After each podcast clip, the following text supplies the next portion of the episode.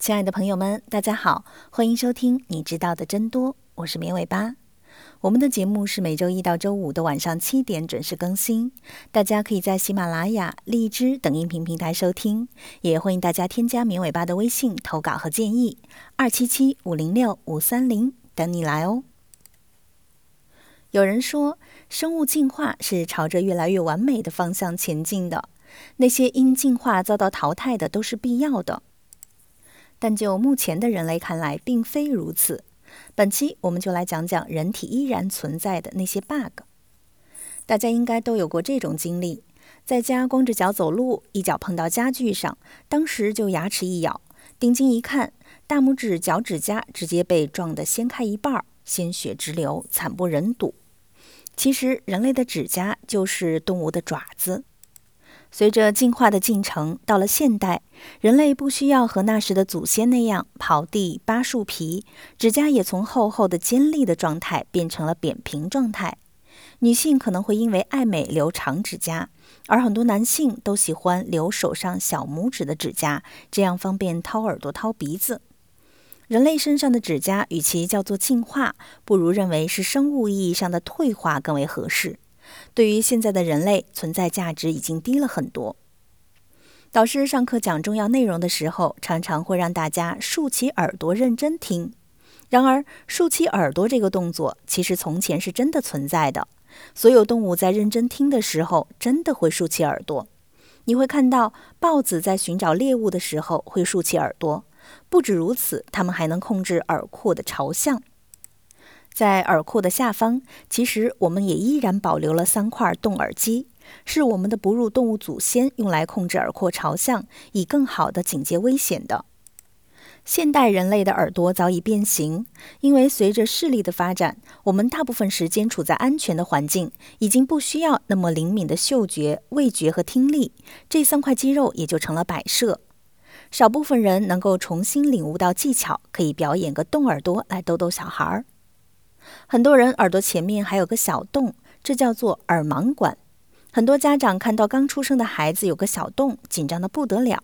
其实它看起来就是一个意义不明的小孔，是在胚胎发育阶段第一腮弓封闭不完全的产物。现在认为可能是鱼类祖先留下的遗迹。耳盲管在现代算是一种进化不全，我们平时完全不用管它。但是如果感染化脓，就要做手术把它切掉了。说到耳朵，顺便提一下双眼皮。有研究认为，双眼皮是先天的，而单眼皮是为了抵御风寒。我们的祖先自欧洲大陆向亚洲地区迁移的时候，由于气候太过寒冷，在长期的进化过程中，人们原本的双眼皮以及深陷的眼窝渐渐消失不见，逐渐被单眼皮所取代。目前的人口学的调查确实也提示了，南方人出现双眼皮的概率更高，单双眼皮具有显著的南北方差异。但是后来双眼皮居然成为了一种审美需求，开刀都要整成双眼皮。从人类的进化角度，似乎是进化之后发现没用，又退化了。那男性的乳腺有什么作用呢？其实，连达尔文的进化论都无法解释男性的乳头到底是进化的结果还是退化的结果。不过，根据人类胚胎发展的规则，线索逐渐浮出水面。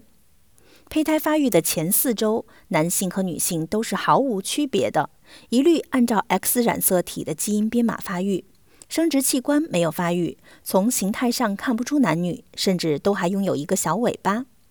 第七周的时候，Y 染色体上的决定性别的基因得到表达，性腺开始发育成睾丸。如果是没有 Y 染色体的女宝宝，则要等到第十三周的时候，性腺才会按照默认的女性性别发育成卵巢。简单来说，就是乳头的发育在胚胎性别分化之前就完成了，后期没办法删除了。这也说明，男性的乳腺也不是一个退化的器官，而只是一直保持着青春期前的未发育状态。如果受到雌性激素的刺激，它依旧能够发育成一个功能完整的哺乳器官。当然了，在实际的作用中，男性乳腺还是男性的敏感点之一，乳头附近布满了丰富的神经纤维，相应的也十分脆弱。有人说，如果说人是造物主所造，那么喉返神经绝对是他打瞌睡的时候接错了线。甲状腺手术之后，最严重的并发症就是伤到喉返神经。一旦损伤，患者会出现声音嘶哑和喝水咳呛，痛苦不已。右侧的喉返神经要向下绕过颈动脉，而左侧的喉返神经向下延伸至心脏附近，绕过主动脉再返回喉部。这也就是喉返神经的名字由来。这个路绕的感觉也太刻意了吧？这就相当于你在城南打车到城北的家，本来只要沿着路直接上城中的高架走五公里直达就行了。结果司机二话不说，又拐下了高架，转往城西人最多的火车站，围着火车站绕一圈之后，多走了二十多公里，再慢悠悠的又回到城中的高架上了。那为什么会舍近求远呢？其实鱼类属于四迷走神经分支，位于第六动脉弓之下。哺乳动物也是如此，也在第六动脉以下，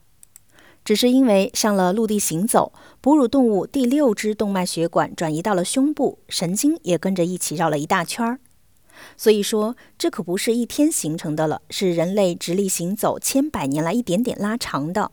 不过人类还算好的，看看长颈鹿那长脖子，喉返神经足足四点五六米，怪不得吃东西慢慢悠悠，神经传导需要时间啊。不止如此，人体内还有很多走线不合理的地方，比如输尿管的生理性狭窄，就是和髂血管交叉的地方，结石就特别容易卡在这里，石头掉不下来，搞不好还会造成狭窄，需要手术。还有一种叫做胡桃夹综合症，人的左肾静脉、腹主动脉与肠系膜上动脉这三条路挤在一起了。大部分患者为体型瘦长的青少年，因为尿中有血到医院来检查才发现。还有一种疾病是胸廓出口综合症，锁骨下动静脉和臂丛神经都要从这个狭窄的出口走。这时候是谁软弱谁受压？如果神经受压就手麻，动脉受压上肢和手部皮肤冷、疼痛、无力或者是易于疲劳；静脉受压就手部肿胀发紫。其实，医生很多的工作都是要和人体本身的 bug 打交道，有些是为了省资源出现的，比如男性乳腺；有些是进化过程中刚开始有用，后来又没用了，比如立毛肌、耳机、阑尾；有些是生活方式改变了，还没来得及进化，比如膝盖和脊柱；也或许人类的本身就是不完美的，只是在进化过程中凑合用吧。好的，以上就是本期节目的全部内容了，感谢大家的收听，我们下期节目再见吧，拜拜。